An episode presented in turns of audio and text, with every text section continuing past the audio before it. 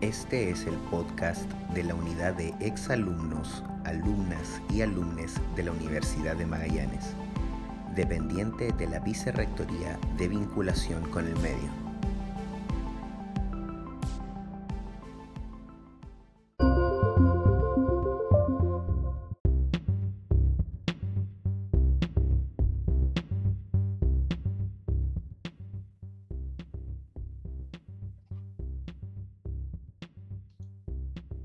Gracias por sintonizar nuestro podcast de la unidad de exalumnos y exalumnas de la Universidad de Magallanes. Mi nombre es Cristóbal Antiquera Bud y tengo una invitada muy especial. Ella es María Luisa Ojeda Almonacid. Ella es ingeniera civil química titulada de nuestra universidad, la primera ingeniera, de hecho, titulada de la universidad, y actualmente es Ceremi de Energía. Hola María Luisa, ¿cómo estás? Hola, muchas gracias por invitarme. No, gracias a ti por tomarte el tiempo de, de darte esta entrevista con nosotros. Eh, María Elisa, muchas gracias por, por, estar aquí para compartir tu experiencia. Y lo primero que me gustaría partir preguntando es, ¿cómo fue para ti estudiar en la universidad esta carrera de Ingeniería Civil Química? Bueno, de, partida eh, fue una gran experiencia para mí. Eh, yo siempre me orienté por el lado de las ciencias y justamente a través de una exposición de este tipo casa abierta que hizo la universidad en su momento. Eh, estaba como en tercero medio. Eh, hubo una exposición en los laboratorios de lo que era entonces la, primera sede, digamos, que estaba ahí en Angamos con Centeno de la universidad. Y, y, me gustó muchísimo lo que vi, lo que me mostraron. Habían alumnos que estaban haciendo sus trabajos de tesis, algunos proyectos y dije ya, me voy a meter en ingeniería química, ingeniería civil, ese año que llevaba justamente era el segundo año desde que se abría la, la carrera. Y así que postulé, quedé, además este, saqué un buen puntaje, así quedé en una beca de la universidad. Y, y, de ahí, bueno, fue mucho estudio, porque en realidad ingeniería civil química es una carrera bien demandante, ¿ya? Em, yo tenía una buena base, debo reconocer, estudié en el Liceo de Niñas y ese tiempo tuve muy buenos profesores en el área de ciencia, matemática, física, química, así que por lo mismo, em, no puedo decir que me fue fácil, porque en realidad eh, hubo harto esfuerzo de por medio, eh, pero sí eh, pude avanzar y bueno, eso me permitió terminar la carrera en los años, en los años que corresponden. Claro. Y a lo largo que estudié, bueno, aparte de hacer amigos que todavía conservo hasta, hasta el día de hoy, em, me di cuenta que no me gustaba el área industrial propiamente tal, ¿ya?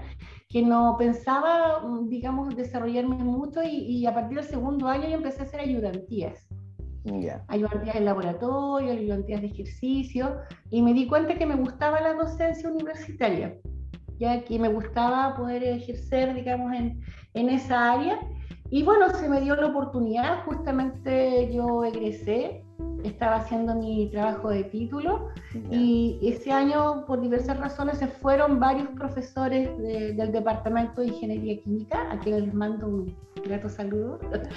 y eh, y justamente eh, yo estaba trabajando en un área que era termodinámico, un área bastante área dentro de lo que es la ingeniería, y, se dio la oportunidad de que yo quedara eh, contratada por media jornada en, la universidad mientras terminaba mi trabajo de, de Así que de ahí estuve 10 años trabajando en la, en la universidad como docente del Departamento de Ingeniería Química, no solamente haciendo termodinámica, sino que también también otras eh, asignaturas. Entre medio tuve la posibilidad de ir a estudiar, eh, estuve haciendo un magíster en la Universidad de Concepción, en Ingeniería Química también.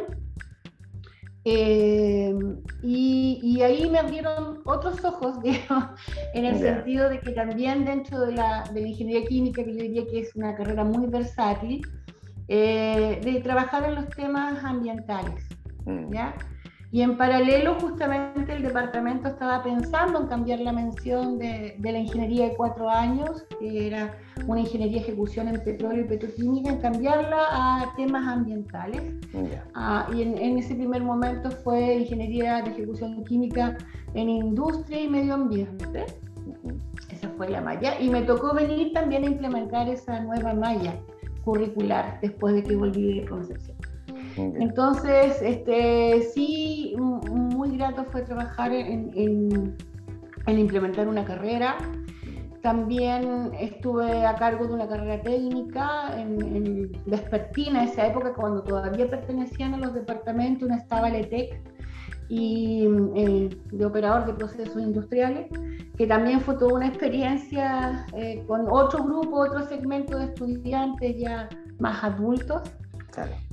Y así que, bueno, mi paso por la universidad fue eso, me quedé después de que eh, y por casi 11 años. Claro, eso te iba a comentar, es súper estrecha tu relación con la universidad, porque también después inmediatamente te integras al mundo del trabajo con la universidad. Exactamente, así es. Y, y, bueno, también eh, se me dio la oportunidad de hacer un segundo posgrado. En realidad, el primero eh, hice todos los cursos, los aprobé, pero no terminé la tesis. Tuvimos ahí un, fue un, yo siempre lo cuento como anécdota y se lo cuento a los alumnos, que, que fue un intercambio técnico con mi profesora de tesis, digamos, que no llegamos a un acuerdo, entonces em, ella quería que yo me quedara un año más y que me pasara el doctorado, pero también había un requerimiento desde la universidad de que justamente, como te contaba, se habían ido algunos docentes, hubo muchos cambios dentro del departamento y se requería que volviera a hacer clases. Entonces, lo dejé hasta ahí y después retomé justamente con un magíster em, en temas ambientales. Mm. Así que ese sí lo terminé completo. Y, y, de ahí me dediqué a temas ambientales, trabajar en proyectos también. Y justamente en ese andar, em, en el gobierno del expresidente Lago, se dio la posibilidad, me preguntaron si quería hacer eh, o postular mi nombre a, directora de lo que era ese momento la Comisión Nacional del Medio Ambiente. Mm. Y bueno, postulé y quedé. Así que estuve los seis años de, eh, de, ese gobierno trabajando en la Comisión Nacional del Medio Ambiente, que también fue una experiencia muy enriquecedora, em, porque bueno, me permitió conocer todos los servicios públicos, porque eh, el tema ambiental es es multisectorial, ya es transversal y, me dio una visión también de la región eh, muy importante.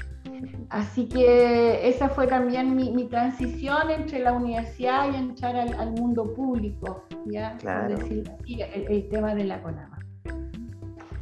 Y, actualmente, bueno, eh, actualmente eres Seremi Energía, ¿cierto? ¿Y cómo, cómo tu trayectoria te lleva a este cargo? Bueno, eh, eh, después de que estuve en la CONAMA, seguí y vino el gobierno de Bachelet 1 y, quería seguir en los temas ambientales, ¿ah? pero justamente todavía no se dio el tema de, de las seremías de medio ambiente, iba supuestamente a salir ese año no se dio. Y, y, se, y me pidieron también que si podía ir a colaborar al Ministerio de Bienes Nacionales, porque justamente se quería dar una visión del territorio con un enfoque en los temas ambientales. Eh, había muchas áreas de terrenos fiscales que no estaban dentro de las áreas protegidas, pero que podían postularse a ser áreas protegidas bajo, bajo otra figura. Así que eso también me interesó y me fui a bienes nacionales y ahí estuve los cuatro años de, de Bachelet 1. Y bueno, y después con el cambio de gobierno eh, Mm, seguí trabajando con la universidad en investigación. Estuve aproximadamente dos, tres años trabajando en proyectos, eh, en proyectos Corfo, de estos bienes públicos, eh, con un par de colegas con las cuales estudié también, y de ahí se me dio la oportunidad de entrar al Centro de Estudio de los Recursos Energéticos. Eh, también otra colega, María Rosa Gallardo del CERE me dijo, oye, estamos con este tremendo proyecto, ¿quieres venir a trabajar con nosotros? Ya, Justo había asumido también Humberto Vidal como director del CERE y, y bueno, y ahí estuve también 10 años trabajando en muchos proyectos del tema, vinculando el tema medioambiental con los temas energéticos. Y después me fui especializando en temas energéticos y, aquí estoy, aquí estoy en la serie de, de, energía, donde igual eh, se me planteó, digamos, esta posibilidad de, venir como Ceremi y bueno, lo pensé harto, ¿ah? debo reconocer que lo pensé harto, eh, pero también para mí eh, el presente gobierno presentaba un desafío pero súper importante por las grandes reformas que se quieren hacer y yo quería ser parte de eso. Así que esa fue como la decisión de, venirme a la Seremía y porque además se, vienen, digamos, temas muy relevantes como es la instalación de, una industria que, va a ser va a tener cambios significativos en la región de una u otra forma, que es la industria del hidrógeno verde. Entonces eso también me, me motivó muchísimo a poder contribuir. Me imagino, un tremendo desafío, ¿cierto? Sí, mucho. Sí, sí, muy interesante armar los engranajes.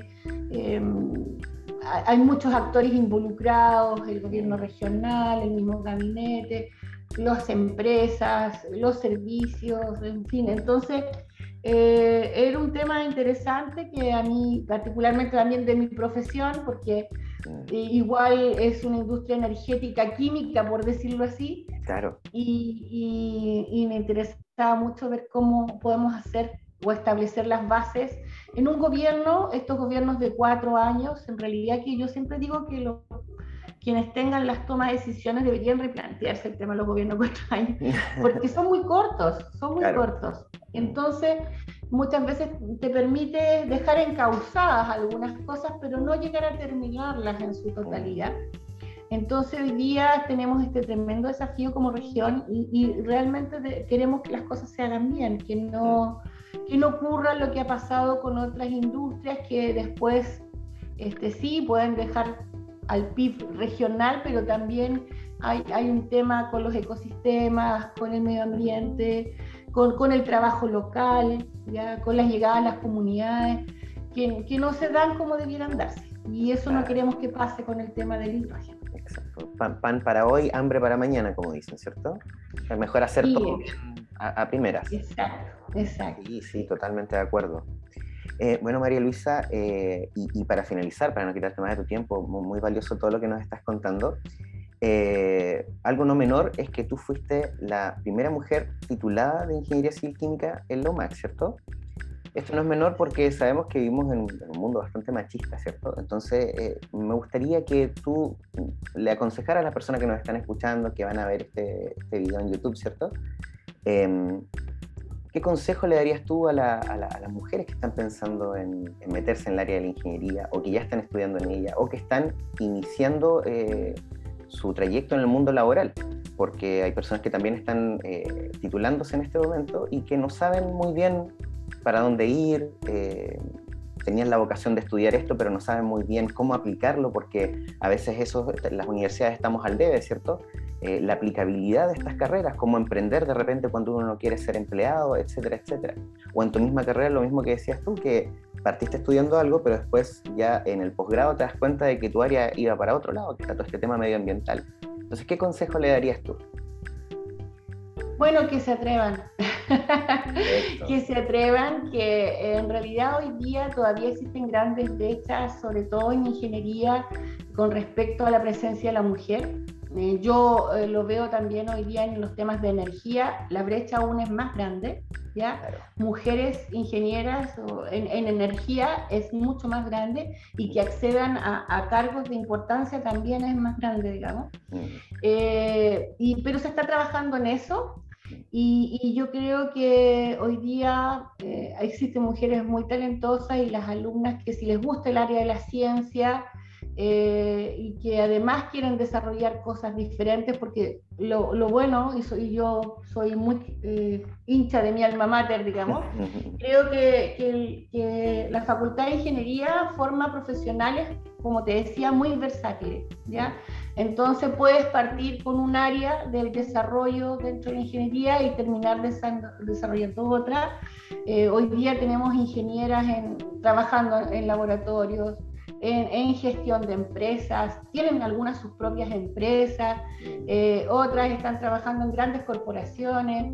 Ya, entonces creo que se atrevan y, que en realidad es un tema de persistencia, tenacidad y ponerle, digamos, el empeño a, salir adelante eh, en, estudiando, simplemente eso. ya yo creo que hoy día hay mucho más posibilidades este, también en el mundo laboral.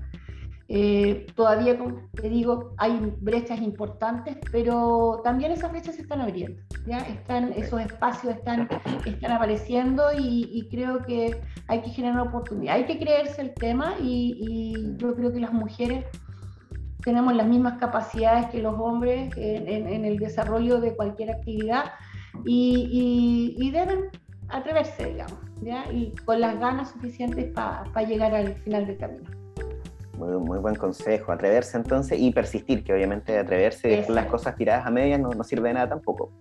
Exactamente. Bueno, María Luisa, muchas gracias por tu tiempo, eh, gracias por darnos esta entrevista eh, y bueno, desearte mucho éxito en tu, en tu nuevo cargo, eh, que este desafío salga excelente para ti, para la región y obviamente que se, se integre todo este tema del hidrógeno verde de manera exitosa y que salga todo muy bien. Muchísimas gracias, un saludo a todas y todos. Gracias. Y a quienes nos ven y nos escuchan, eh, muchas gracias por sintonizar este podcast y quédense atentos y atentas porque pronto vamos a tener un nuevo capítulo. Hasta pronto.